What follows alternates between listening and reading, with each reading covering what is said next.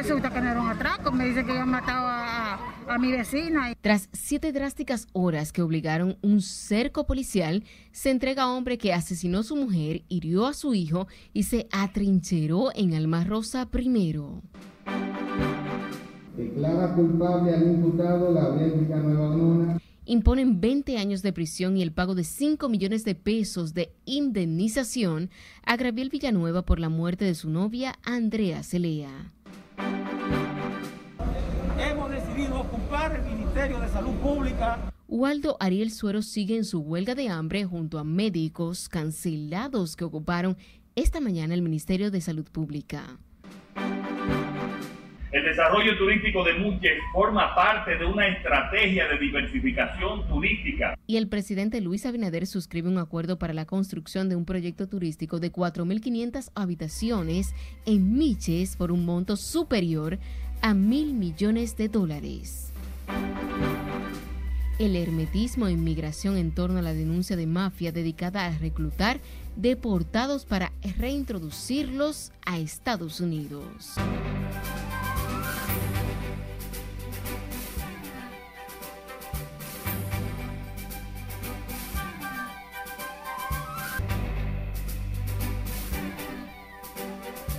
Muy buenas noches, bienvenidos a esta emisión estelar de Noticias RNN. Soy Yanelis de León. Para mí es un honor informarles en esta noche. Iniciamos esta emisión en el sector de Alma Rosa Primera, donde un hombre se atrincheró por más de siete horas tras matar a tiros a su ex mujer y provocar heridas a su hijastro. El feminicida de quien se fue cancelado la semana pasada de una institución del gobierno fue capturado en un hecho en un operativo realizado en las fuerzas élites de la Policía Nacional. Nuestro compañero Miguel de la Rosa dio seguimiento al trágico hecho y nos pone al tanto en la siguiente historia. Es muy lamentable y vamos a pedir a Dios fortaleza. Y... La calle del sector Alma Rosa fue el escenario de la tragedia. El ingeniero Fernando Mercedes mató a su expareja, María Dolores Marte, quien se disponía a abandonar la vivienda y estaba montada en su vehículo. Y un vecino dice, hay un atraco, un atraco, pero yo dije, ¿cómo un atraco? Bueno, y después cuando vengo de allá para acá, resulta que no era un atraco, me dice que habían matado a, a mi vecina y a su hijo. El feminicida se atrincheró en la residencia, a la que acudieron agentes policiales que durante horas trataron de convencerlo de que se entregara. Su hermano Freddy Marte fue uno de los que fue al lugar. Pero ¿por qué no me llamaste? Te digo, ¿por qué no me llamas si yo soy tu amigo? Tú sabes que yo soy tu amigo, tu hermano. Y en la buena y en la mala siempre estamos, hemos estado juntos. ¿Por qué no me llamaste? Un equipo de los SWAT de la policía incursiona a la residencia al mando del general Máximo Baez Aibar, responsable de la zona. En el operativo lograron capturar al ingeniero Mercedes, quien tenía una pistola a su lado. Fue apresado sin necesidad del uso de armas de fuego y ahora será investigado para que responda ante la justicia por sus hechos. Amigos y familiares confirmaron que Fernando Mercedes trabajó por 10 años en la empresa de transmisión eléctrica, de donde fue cancelado el pasado jueves. Es una persona cristiana inclusive y no para nosotros de gran sorpresa porque él estuvo muy de cerca con mi esposo eh, muchísimos años allá en ET y nosotros nunca le vimos ningún síntoma. Donde se El feminicida fue trasladado al Palacio Nacional, mientras que el hijastro herido, Carlos Manuel Marte, es atendido en el Hospital Darío Contreras. Miguel de la Rosa, RNN. Ahora nos vamos al sur, donde ocurrió otro feminicidio. Un hombre mató a machetazos a su mujer con la que sostuvo una discusión en el sector El Muro de Baní. Y de esa sierra de 21 años recibió una herida cortante en el cuello que le hirió Leonaldis de, de 21 años o de 20 años, quien tras cometer el hecho intentó suicidarse. La evaluación presenta una herida corto contundente en la región anterior del cuello que le produjo lesión muscular, sesión de tráquea, una hemorragia masiva interna, externa y un choque hemorrágico. Se trata de un feminicidio. El cuerpo está aquí en la morgue del hospital, va a ser trasladado al Instituto de Ciencias Forenses, donde se va a hacer un procedimiento de autopsia. En el lugar donde fue asesinada la joven mujer nativa de San Cristóbal estuvo consternado y piden a las autoridades todo el peso de la ley para que el agresor, quien se encuentra en estado delicado en la, en la unidad de cuidados intensivos del Hospital Nuestra Señora de la Altagracia, de regla de Baní. En tanto que el segundo tribunal colegiado del Distrito Nacional condenó a 20 años de prisión a Graviel Villanueva al encontrarlo culpable de asesinar a su novia, la joven rumana Andrea Celea, en un hecho ocurrido en agosto del año 2018. Nuestra compañera Jesús Camilo está en directo desde el Palacio de Justicia de Ciudad Nueva y nos completa esta información. Adelante Jesús, cuéntanos.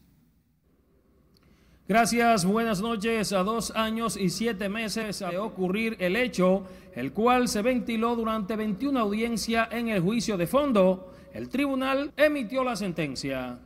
Al tribunal se le ha establecido el comportamiento Luego de tres aplazamientos por el tiempo tomado por las juezas para deliberar, se produjo la sentencia contra Gabriel Villanueva.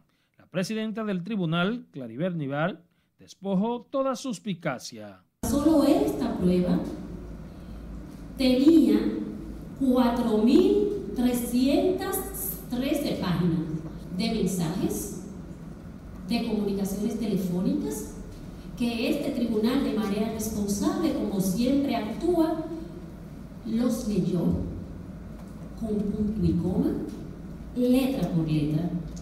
Gabriel Villanueva reaccionó ante la sentencia que lo envía por 20 años a la cárcel al ser encontrado culpable de lanzar al vacío desde el octavo piso de un hotel a su novia de origen rumano. El tribunal tipificó el hecho como un homicidio y la sentencia incluye una indemnización de 5 millones de pesos a los familiares de la víctima.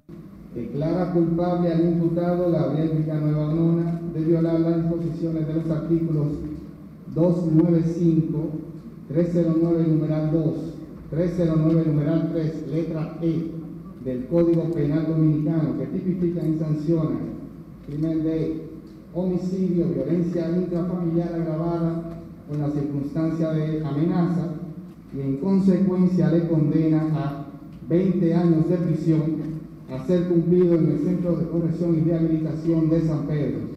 Entre llantos, la madre de Celea dijo que fue larga la espera, pero se logró una condena. Para una madre, ningún tiempo es suficiente, pero le agradecemos a Dios primero, porque aún esta condena, sí, aún si fuera nada más 20 años, se hizo posible y lo más que todo, que Andrea no era lo que ellos presentaban y que Andrea no se suicidó. Quiero decir gracias a todos, a un país completo que estuvo pendiente de este caso y justicia por Andrea. Esto es una lucha constante contra la, la defensa de la mujer, de los feminicidios constantes que están sucediendo y nosotros como abanderados del mismo hemos dado un espaldarazo y el Ministerio Público también. La reacción de la defensa no se hizo esperar y atribuyó el fallo a presión social mediática que lamentablemente nosotros tenemos un sistema de justicia que en este momento se están llevando juicios paralelos en las redes. Es su trabajo, lo entiendo. Nosotros vamos a hacer un uso efectivo de la norma. Es una sentencia ejemplar, como podemos ver que hubo muchísimas circunstancias que se debatieron, que si habían influencias económicas, si no la habían. Esto es un ejemplo que el Ministerio Público solo se debe a la justicia será el próximo 15 de abril a las 9 de la mañana, cuando el segundo tribunal colegiado dará lectura íntegra a la sentencia contra Gabriel Villanueva, deberá cumplir la pena en el Centro de Corrección de San Pedro de Macorís. Se espera que mañana jueves a primeras horas Gabriel Villanueva sea trasladado al Centro de Corrección y Rehabilitación de San Pedro de Macorís, donde deberá cumplir la condena. Ahora yo paso contigo al set de noticias. agradecemos a nuestro compañero Jesús Camilo por este reporte en directo. A propósito de la justicia, abogados advierten que el caso Odebrecht podría desplomarse con la exclusión de las primeras pruebas que intentó incorporar el Ministerio Público contra los seis imputados. Laura Mal con otras opiniones legales sobre el curso del expediente Odebrecht. Su tiene un compromiso con respecto a lo que es debido proceso.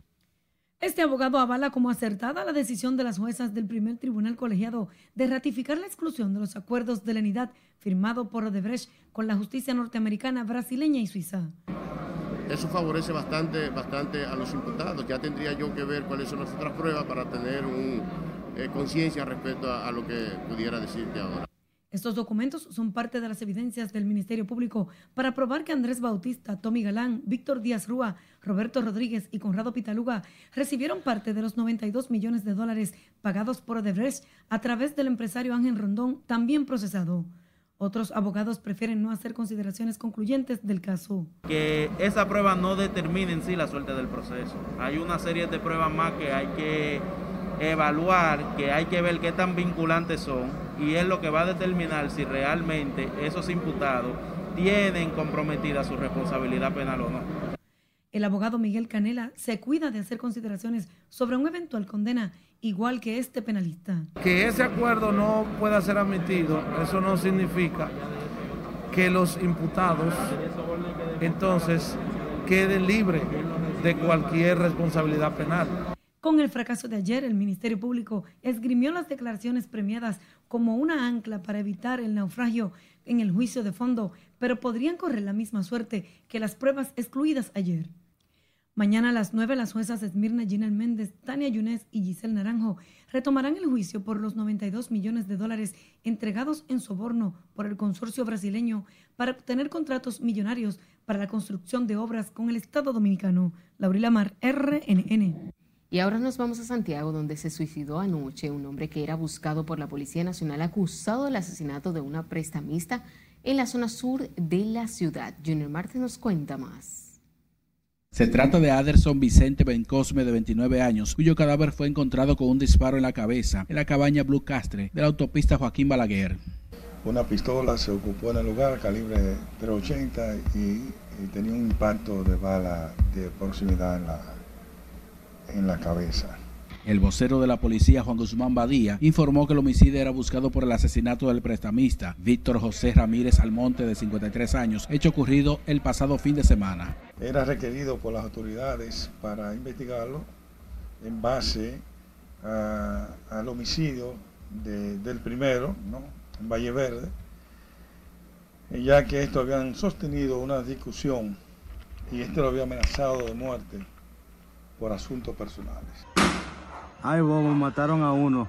En otro hecho ocurrido en el Mamey, Puerto Plata, un capitán de la policía fue ultimado en medio de una discusión. La víctima fue identificada como Hansel Cabadías, de 45 años. Parientes del malogrado oficial indignados quemaron la vivienda del victimario, José Gómez, quien está prófugo. En Santiago, Junior Marte, RNN. En tanto que el Colegio de Abogados calificó hoy como un golpe de Estado a la institucionalidad del Poder Judicial el traslado del juez de la Suprema Corte de Justicia, Moisés Ferrer, quien ha desatado la medida. Miguel Zurga Hernández dijo que ha incurrido en un traslado forzoso contra ese magistrado, lo que atenta contra el principio de constitucionalidad de inmovilidad de jueces, de lo que responsabilizó a la Suprema Corte de Justicia. Actuaciones que se pretenden acometer mediante un pleno convocado para el próximo jueves, es decir, para el día de mañana, en una actuación que atenta no solamente contra la institucionalidad judicial, contra la inamovilidad de los jueces, sino contra la seguridad jurídica de la República Dominicana. El juez Moisés Ferrer se negó a dar cumplimiento al traslado dispuesto por el Poder Judicial hacia la segunda sala penal. El Colegio de Abogados se solidarizó con el magistrado y dijo que su traslado es otra muestra de cómo se ha manejado el Poder Judicial en el país. Todavía a esta hora de la noche, los miembros del Colegio Médico Dominicano se mantienen en huelga de hambre en la sede del Ministerio o el Ministerio de Salud Pública. La demanda de los galenos es que el gobierno reponga a unos 50 médicos cancelados. Nuestro compañero Juan Francisco Herrera está en directo con nosotros y nos cuenta más. Conectamos contigo.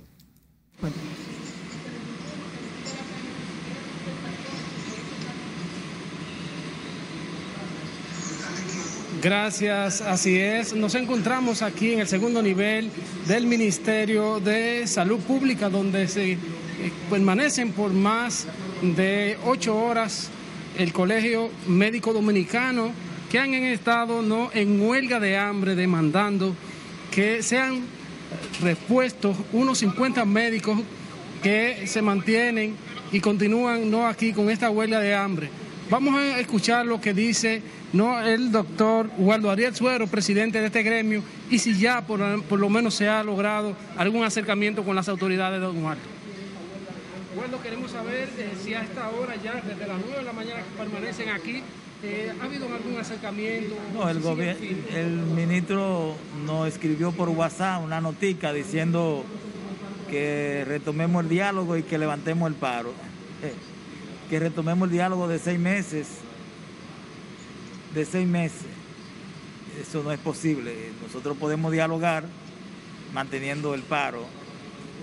Eh, nos encontramos más firmes que nunca en este momento. Eh, tenemos la capacidad física y mental de durar aquí más de 10 días en huelga de hambre sin titubeo. O el gobierno resuelve o resuelve. El doctor ha hablado, el ministro específicamente, de que uh, llamado a la sensatez a ustedes y que se, se retome. debe de estar del lado de ellos, que no se justifica que ese señor que está ahí sentado con 71 años lo arrojen a la calle sin sus prestaciones laborales, sin su seguro médico, sin un salario sin una pensión, a que acabase de morir de hambre, sus 20, 30 años de ejercicio, ¿por dónde lo va a mandar? ¿A dónde va a tirarse todo su vida? ¿Dónde lo van a nombrar? ¿Quién lo va a nombrar? Eso, ese se llama, eso sí se llama sensatez.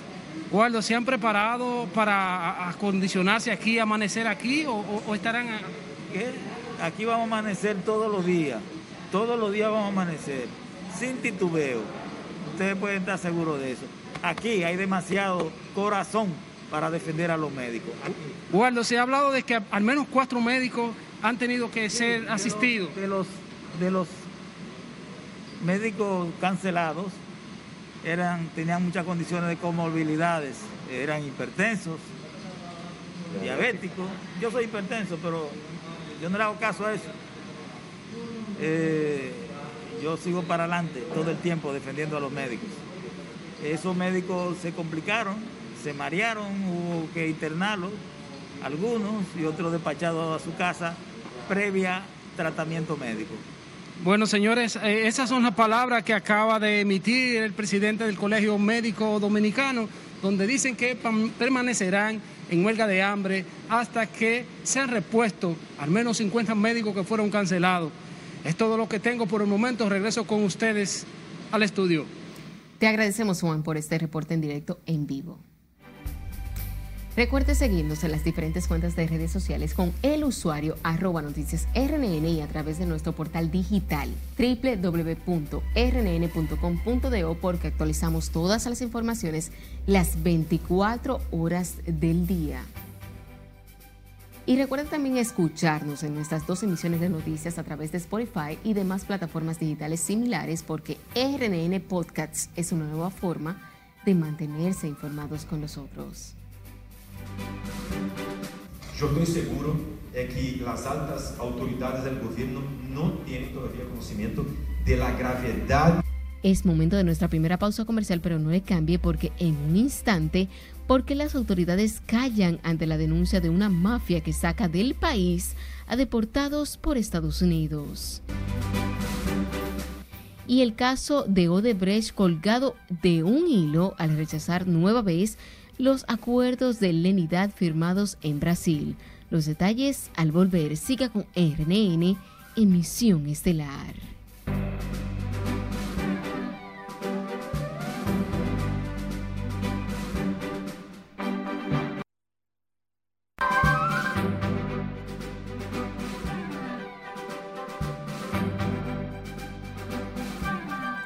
Alemania y Chile, dos países que han dado muestra de eficacia en el manejo del coronavirus, incluyendo en el caso chileno, modelos del proceso de vacunación, anunciaron planes de constreñimiento para evitar una tercera ola con el agravante de nuevas cepas de la enfermedad interactuando. Miguel Ángel Núñez completa esta información en el resumen de las internacionales de RNN.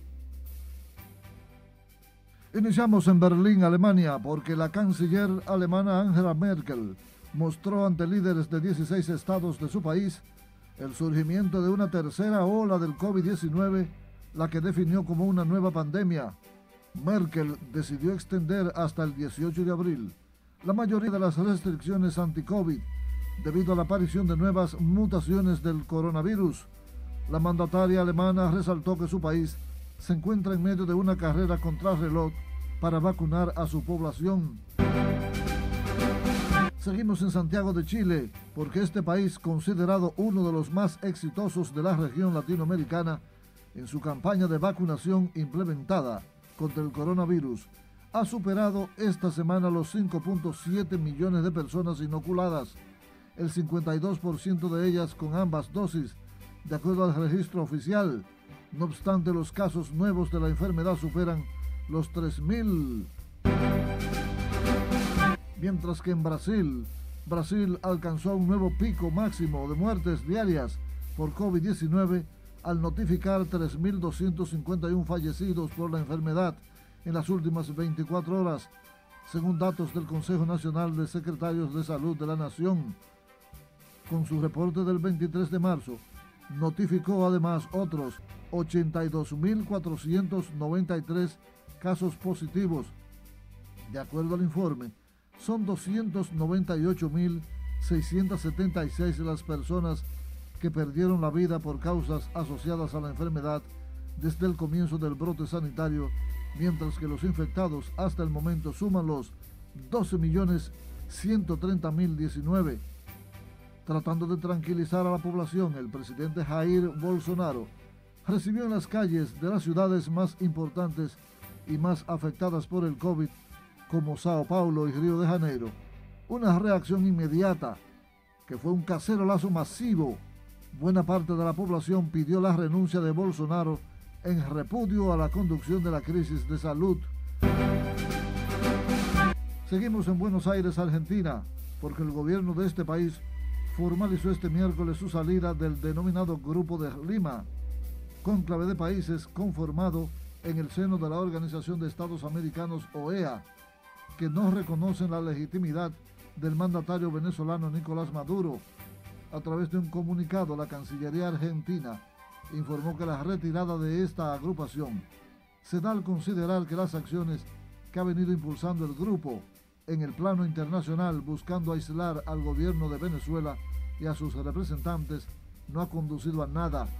Por otro lado menciona que la participación de un sector de la oposición venezolana como un integrante más del Grupo de Lima ha llevado a que se adoptaran posiciones que Buenos Aires no ha podido ni puede acompañar. Continuamos con el presidente de Estados Unidos, Joe Biden, quien pidió este miércoles a la vicepresidenta Kamala Harris coordinar los esfuerzos para frenar el creciente flujo migratorio desde Centroamérica. Este nuevo aumento en el que estamos lidiando ahora comenzó en la última administración, pero es nuestra responsabilidad tratarlo de manera humana y detenerlo, dijo el presidente Biden el ministro de Asuntos Exteriores de Rusia, Sergei Lavrov, realizó una visita a China, donde mantuvo conversaciones con su homólogo chino Wang Yi.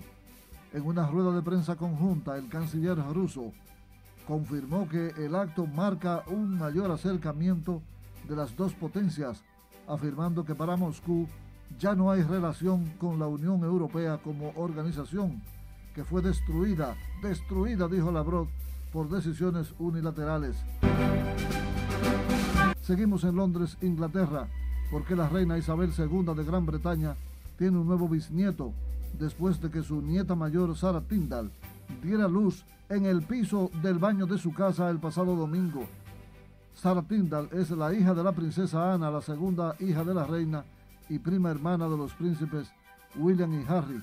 Su bebé es el décimo bisnieto de la reina y el vigésimo segundo en la línea de sucesión del trono. Y finalizamos con el primer de sector abiertamente homosexual norcoreano. La singular historia del único de sector abiertamente homosexual de Corea del Norte desata comentarios en la prensa internacional. Ahora, 25 años después de huir de su país, anuncia que se casará con su novio estadounidense. Jan Jeong-ji dijo que nunca le habían parecido atractivas las mujeres pero no fue hasta la noche de bodas, a los 27 años, que esto le hizo su vida más difícil. Jan se sintió intensamente incómodo. No pudo poner un dedo sobre su esposa. Aunque la pareja formalmente consumó el matrimonio, el sexo era poco habitual. Cuatro años después, su esposa seguía sin quedar embarazada y uno de los hermanos de Jan comenzó a averiguar. Jan admitió que jamás se había sentido atraído por una mujer y su hermano lo mandó rápido al doctor. Para las internacionales de RNN, Miguel Ángel Núñez.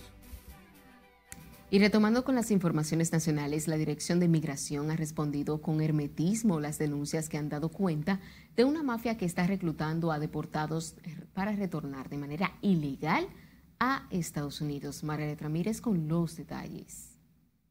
Yo estoy seguro de que las altas autoridades del gobierno no tienen todavía conocimiento de la gravedad de lo que está pasando. Se trata de un grupo delictivo que a través del aeropuerto Las Américas estaría sacando deportados de Estados Unidos que utiliza la ruta de México y Guatemala para alcanzar de nuevo el territorio norteamericano. La mafia tendría su radio de acción entre las ciudades de Baní y Asua, de donde se han reportado la mayoría de esos casos detectados. Pero a pesar de la gravedad de la situación, el director de Migración Enrique García no ha dado la cara.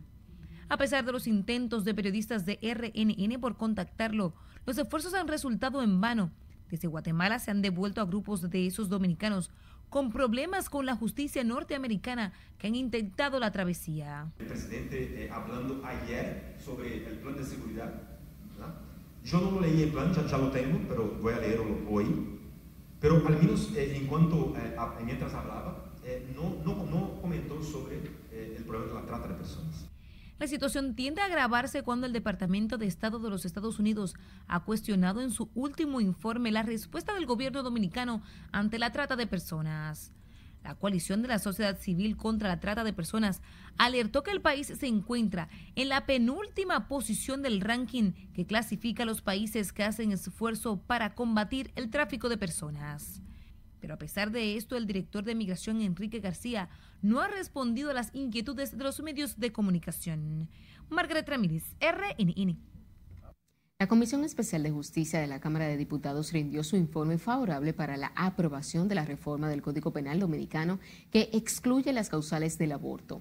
Y como nos dice el Nelson Mateo, el Pleno de la Cámara Baja comenzó la lectura de las modificaciones del Código que se extenderá por varias sesiones. Nelson Mateo con los detalles.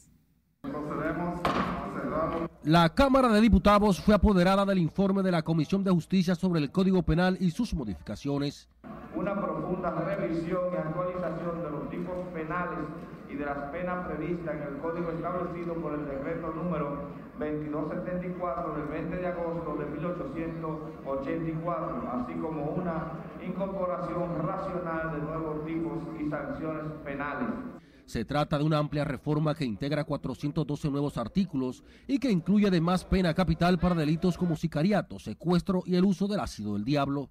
Y que es una pieza que viene a corregir, que viene a traer nuevos ilícitos penales que no contenía nuestro ordenamiento penal, como lo son el sicariato, el genocidio, de inmediato se inició la lectura del voluminoso informe que se pretende concluir en cuatro sesiones consecutivas. Legisladores de esta generación tenemos una responsabilidad de discutir este tema. O lo aprobaremos, o lo rechazaremos, o lo modificaremos, o vamos a tomar alguna determinación, o lo dejaremos para que dentro de 40 años más podamos eh, discutir esta importante pieza. Y mientras daban lectura al informe favorable, el miembro de la Comisión de Justicia, José Horacio Rodríguez, anunció que presentará un informe disidente. Yo creo que nosotros tenemos que incluir un código que permita garantizar los derechos fundamentales de las mujeres. Y dijo tener poca esperanza en el Poder Ejecutivo en caso de que la nueva normativa penal sea aprobada sin las causales. Y yo apuesto a que Abinader no es más conservador y más negador de derechos que quienes le han que no haya Mientras tanto, la división que genera el tema del aborto se sintió en el hemiciclo. Los defensores de la vida aportaban atuendos azules y los de las causales pañuelos verdes. Lo que nosotros creemos que eso tenemos que consensuar, llevar las tres causales a la ley especial que se está planteando y darle salida al Código Penal. Estoy en desacuerdo con el aborto libre solamente que se despenalice en condiciones de excepcionalidad. La presidencia de la Cámara de Diputados aseguró que se dará lectura a 75 artículos del nuevo código en cada sesión hasta concluir con los 412 que lo conforman y que solo incluye el aborto terapéutico como causal. Nelson Mateo, RNN. Y en momentos en que la Cámara de Diputados comienza a conocer la modificación del Código Penal, los grupos feministas señalan que no aceptarán que se excluya las tres causales del aborto. Con 14 días consecutivos apostados frente al Palacio, al Palacio Nacional, este miércoles las feministas también criticaron que no permitieran la presencia del hemiciclo de sus representantes. Nosotros no estamos fraccionando nuestra lucha, no estamos fraccionando nuestras demandas. Nuestra reclamación es código penal con las causales,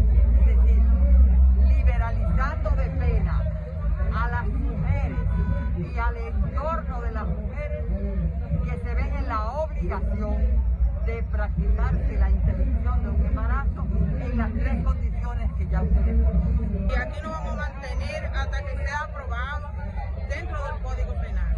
Yo pienso que las mujeres no nos merecemos menos de que se nos apruebe el código, en eh, de que se apruebe en el Código Penal, pues de que esto es algo de derecho, no es, no estamos pidiendo aborto se, el aborto en las tres causales.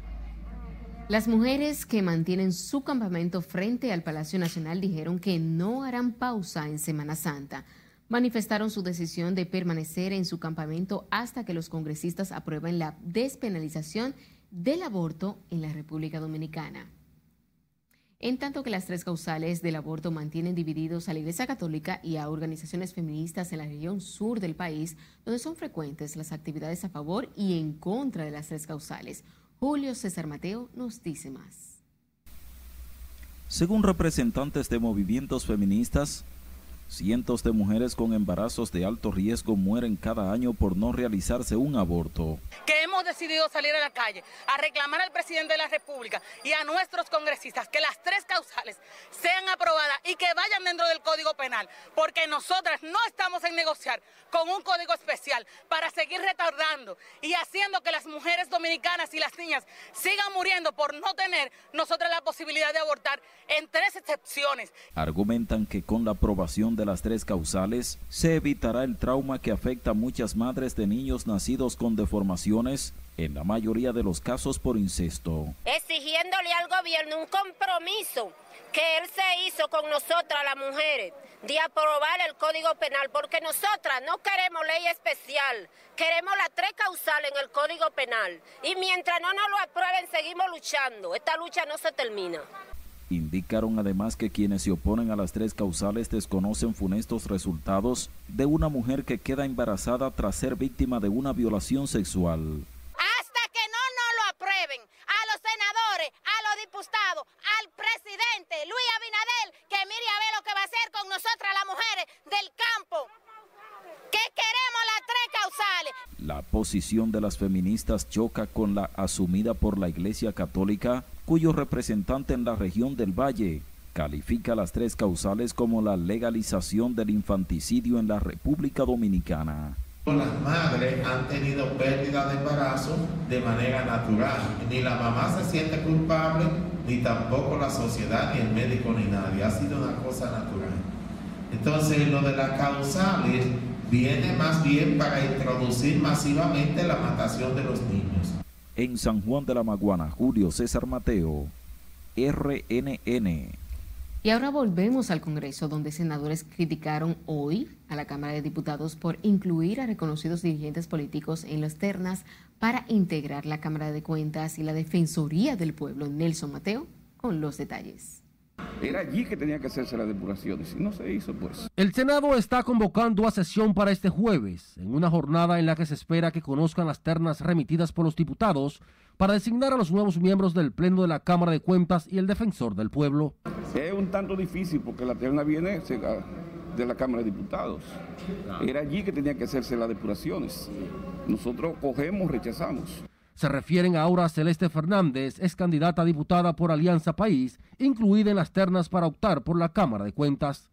También a los diputados Henry Merán de la Fuerza del Pueblo y Fidel Santana del Frente Amplio, ambos aspirantes a la Defensoría del Pueblo. Si nosotros, legisladores, establecemos una ley que para usted ser defensor del pueblo no puede militar en partido político, es, contraproducente que usted nomine, sabiendo que usted votó esa ley, a un político a un político. Eso, eso, o sea, la nominación está violando una ley que la votó el Congreso Nacional en nombre de la República.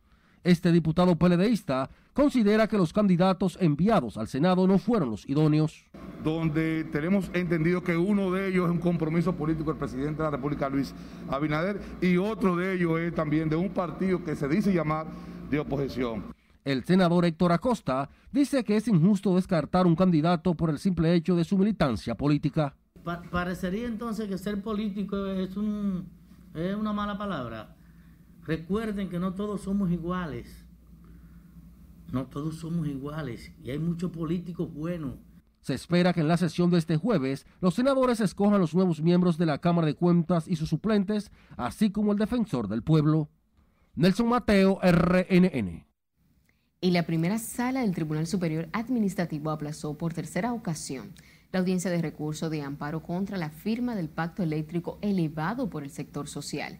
Se busca que los intervinientes voluntarios regularicen su estatus ante el tribunal y tomen conocimiento de la acción que busca dejar sin efecto el pacto, el pacto eléctrico discutido en el marco del Consejo Económico y también Social.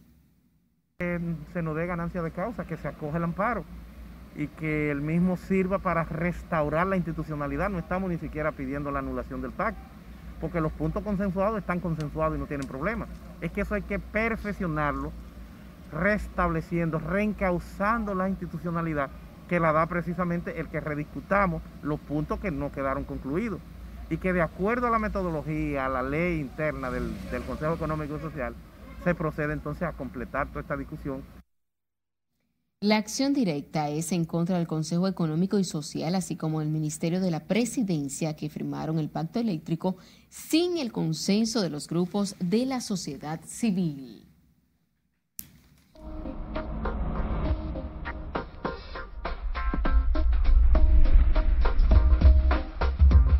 Y sepa que una débil aguada pudiera generar lluvias pasajeras este jueves mientras el oleaje, presenta cambios.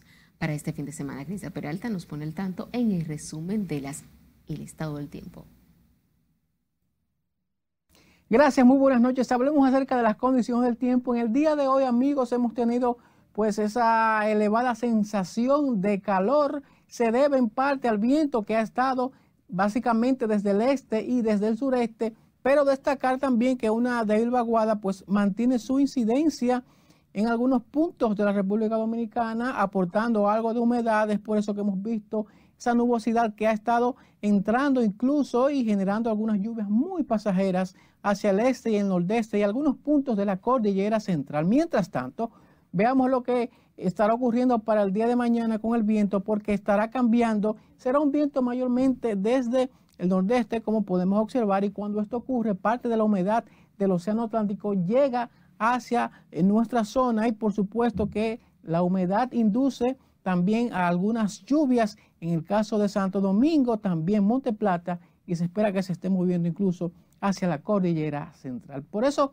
el modelo de lluvias está mostrando esa misma situación, pero fíjense que son esas eh, lluvias muy pasajeras, incluso hacia más adelante se espera que se esté generando algunas precipitaciones en el caso de Samaná, también la provincia María Trinidad Sánchez, Monte Plata y moviéndose de manera rápida. Hablemos también acerca del oleaje en esta próxima gráfica porque como podemos observar se mantiene muy estable en todas las costas del país. Pero mucha atención porque a partir de este viernes se espera ya una alteración en la costa atlántica entre 5, 6 e incluso 7 pies de altura.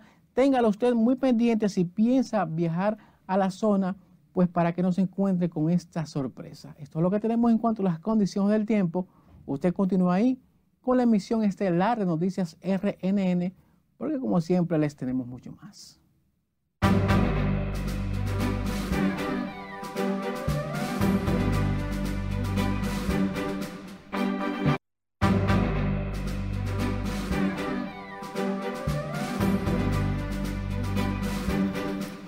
Agradecidos de su sintonía, seguimos con más informaciones. Volvemos a Santiago, donde se reinició la vacunación contra el COVID-19 con los centros repletos de personas que buscaban la segunda dosis, en su mayoría los adultos mayores. Junior Marte nos cuenta más.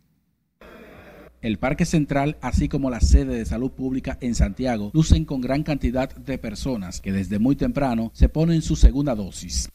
me siento igual como vine. no me siento nada. La primera a mí no me dio nada. Que no cojan eso a juego y vengan, que eso no, no, no es molestia, eso no duele ni hace nada. Los encargados del área de vacunación dicen que la respuesta de la población ha sido satisfactoria y aseguran contar con suficiente dosis. A la primera dosis y algunos a la segunda dosis le hacemos el llamado para que vengan a ponerse su vacuna, especialmente la de segunda dosis que ya estamos poniendo. Persona en el sitio que se vacunó la primera vez, debe de ir la segunda vez a ponerse la segunda dosis. Que acuda masivamente, que la vacunación es para la población. Las autoridades de salud de Santiago esperan concluir con éxito esta fase para continuar con el plan de trabajo. En los centros se proyectan inocular con la segunda dosis más de 200 personas diarias. En Santiago, Junior Marte, RNN. Otras seis muertes por coronavirus fueron reportadas este miércoles por Salud Pública, que ha iniciado la aplicación de la segunda dosis de la vacuna contra el COVID-19. Las autoridades también informaron sobre 402 nuevos casos positivos a la enfermedad, con lo que se acumula la fecha 259.579 con 3.288 nuevos casos de muertes. Como un punto de salud pública destaca que sigue bajando las hospitalizaciones que se sitúan en 17% con 446 pacientes en los centros de COVID-19. En cuidados intensivos hay 93 personas y asistidos con ventiladores 93. El Gabinete de Salud Pública espera que la curva se siga aplanando, lo que dependerá del gran medida al comportamiento de la población que se apresta para un largo feriado de Semana Santa que podría provocar un rebrote del COVID-19 en el país. En tanto que la Secretaría de Salud Pública del PLD advirtió este miércoles sobre un posible rebrote del COVID-19 tras las festividades de Semana Santa si las autoridades no toman medidas restrictivas para garantizar el distanciamiento de los centros de recreación. Enriquillo Matos, titular del organismo PLDista, manifestó además preocupación por el manejo que ha dado las autoridades al plano de vacunación y la apertura cuando todavía no se ha inmunizado a la población. Eh, se habían presentado casos de vacunados, lo que quiere decir que vamos a tener que replantearnos el, pero además de eso, en las Américas, uno de los países con mayor proceso de vacunación que Chile, eh, ha habido lo que ellos hablan una tercera ola, es decir, que si vacunamos y no vacunamos adecuadamente y mantenemos los niveles de distanciamiento social y las medidas sanitarias que tenemos que mantener, eh, podríamos tener no solamente un, rebrote, sino con mayor peligrosidad, porque estamos hablando de cepas que se van comportando eh, de manera que todavía no conocemos. El PLD, a través de su Secretaría de Salud, denunció que el gobierno ha descuidado en medio de la pandemia otros temas como la mortalidad materna y neonatal, lo que asegura que ha puesto de manifiesto el aumento de estos casos. Y los maestros jubilados también quieren la intervención directa del presidente Luis Abinader en su reclamo para que se les aumente el monto de sus pensiones. Se manifestaron frente a la Casa de Gobierno para describir la situación por la que atraviesa más de 12 mil profesores que reciben como pensión 16 mil pesos y no tienen seguro médico. Luego de haber dedicado más de 30, 35, 40 años de labores ininterrumpida y de labores entregada a lo más sagrado que puede existir en una sociedad, que es la educación de un pueblo. Y hoy nosotros venimos aquí a exigirle al presidente de la República que el Estado Dominicano tiene que pagar esa deuda con nosotros los jubilados y pensionados. Los profesores jubilados que trabajaron en distintos planteles escolares piden que se cumpla con la ley de indemnización que contempla revisar los salarios jubilados y pensionados cada tres años. Aspiran a que se lleven a 30 mil pesos su pensión luego de entregar los mejores años de sus vidas a la educación. En tanto que el expresidente de la Asociación Dominicana de Profesores, Eduardo Hidalgo, insistió hoy en que no hay condiciones todavía para iniciar las clases presenciales a partir del 6 de abril, como contempla el Ministerio de Educación. Señaló que aún las autoridades no han designado al personal administrativo de las escuelas, que fue cancelado y que se estima en unos 50 mil ni 12 mil profesores que también se necesitan. Hidalgo, también diputado, entiende que la docencia presencial no es posible iniciarla bajo estas condiciones sin que el personal docente y administrativo sea vacunado con dosis, sin que los centros educativos acondicionados de los municipios también se establezcan con el regreso a clases. El Ministerio de Educación contempla docencia presencial en 48 municipios del país a partir del 6 de abril con 419.980 estudiantes y más de 21 maestros. Nos vamos a nuestro último corte comercial, pero cuando regresemos sabrá cuántos hoteles se construirá en Miches y el impulso que dio hoy el presidente Luis Abinader al turismo en la zona. Evidencia la poca capacidad de la autoridad como de organizarse. Y las reacciones que ha provocado la decisión del ayuntamiento que prohíbe las patinetas electrónicas en la zona colonial. Todo esto y más cuando regresemos, siga con RNN, emisión estelar.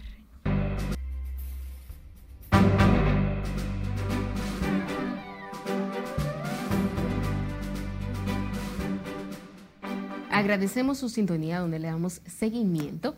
Ahora vamos a volver a salud pública donde le damos seguimiento a lo que es la huelga de hambre por parte de los galenos y conectamos en directo con nuestro compañero Juan Francisco Herrera. Conectamos contigo. Buenas noches.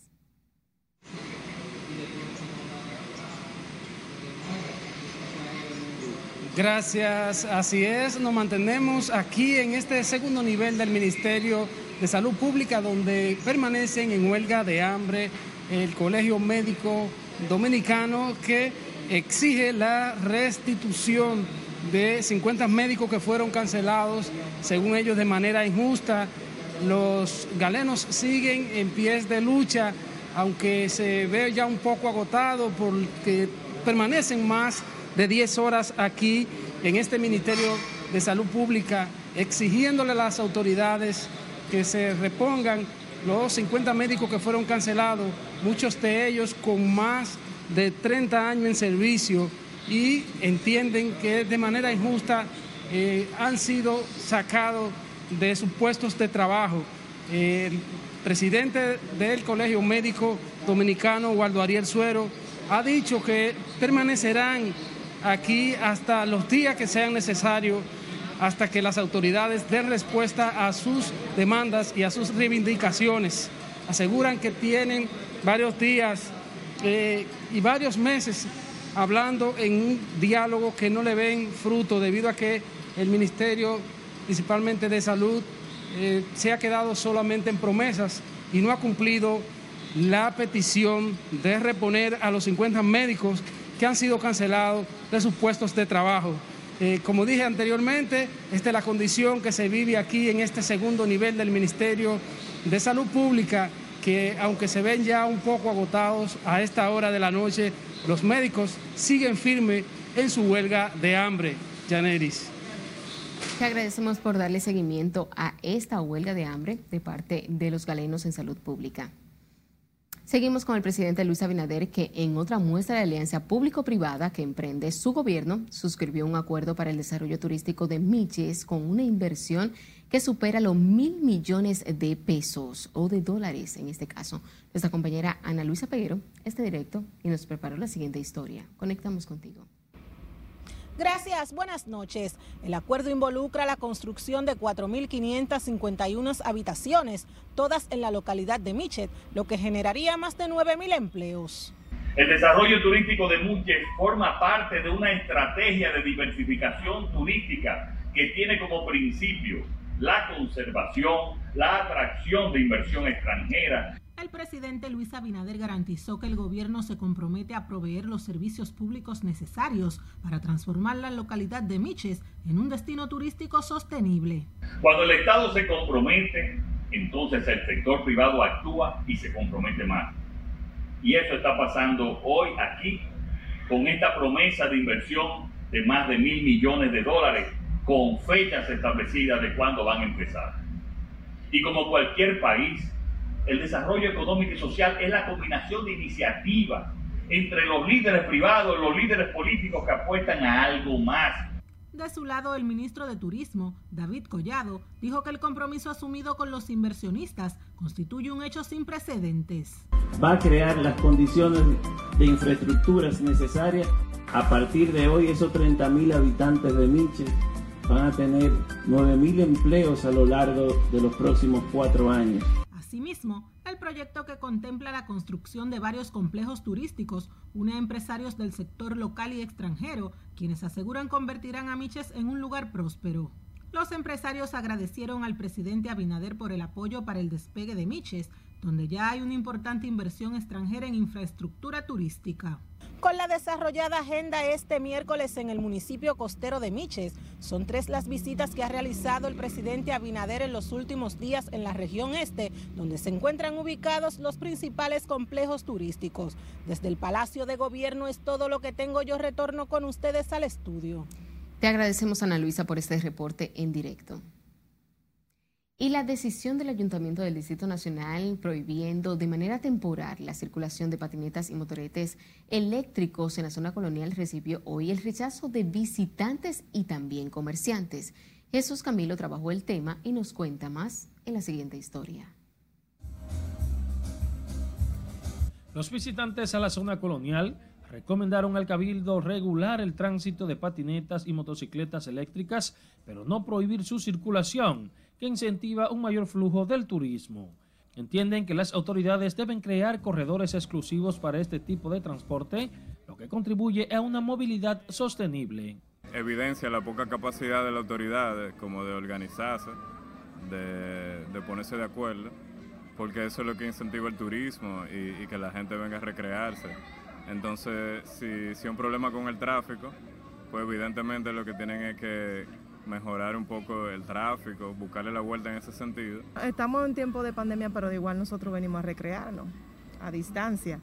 entiendo que mm, eso implementa el turismo, porque hay muchas personas que vienen alrededor, observan y hasta eso se, con eso se recrean la vista justificaron que la movilidad en estos pequeños aparatos es parte de los atractivos turísticos de la zona colonial. Después de la motocicleta eléctrica y la bicicleta, el turismo ha tomado un auge eh, más, eh, diríamos mucho, más, mucho mejor.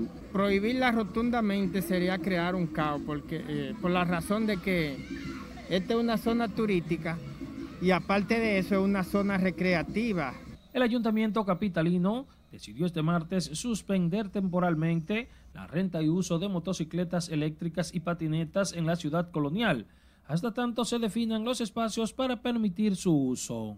Jesús Camilo, RNN.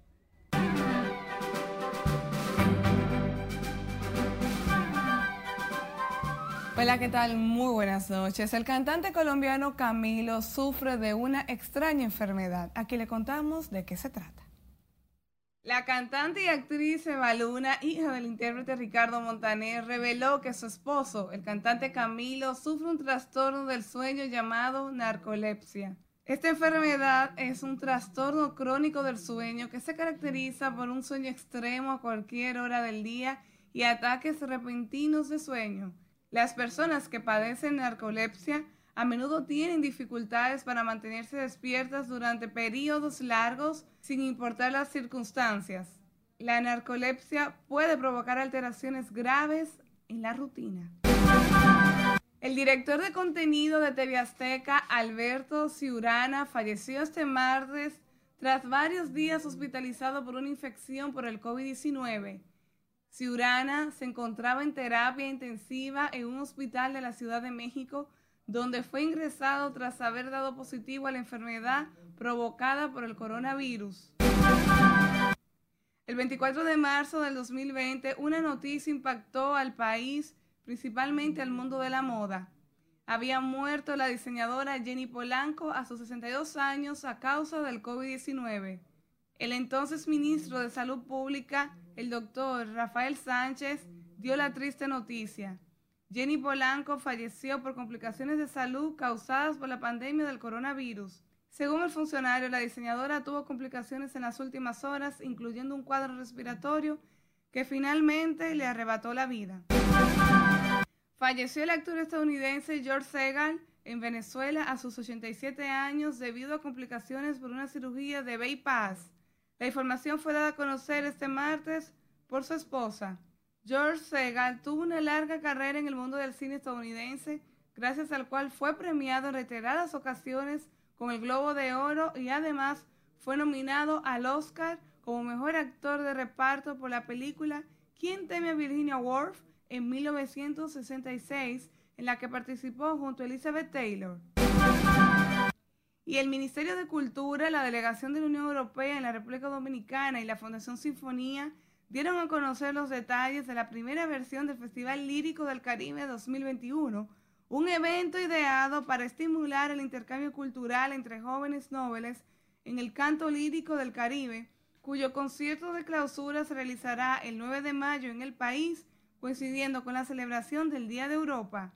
Las informaciones fueron ofrecidas en una rueda de prensa efectuada en el vestíbulo de la sede del Ministerio de Cultura, encabezada por la ministra de Cultura, profesora Carmen Heredia de Guerrero, Gianluca Gripa, embajador de la Unión Europea en la República Dominicana, la profesora Margarita Miranda de Mitrov, entre otros. Cada día recibimos una nueva noticia de que se activa el mundo del entretenimiento y qué bueno. Vamos a seguir dándole seguimiento a estas noticias porque próximamente también estará Dani Rivera en el Teatro Nacional. Hasta aquí Diversión Feliz, resto de noche. Así es, ya es momento de adaptarnos. Totalmente.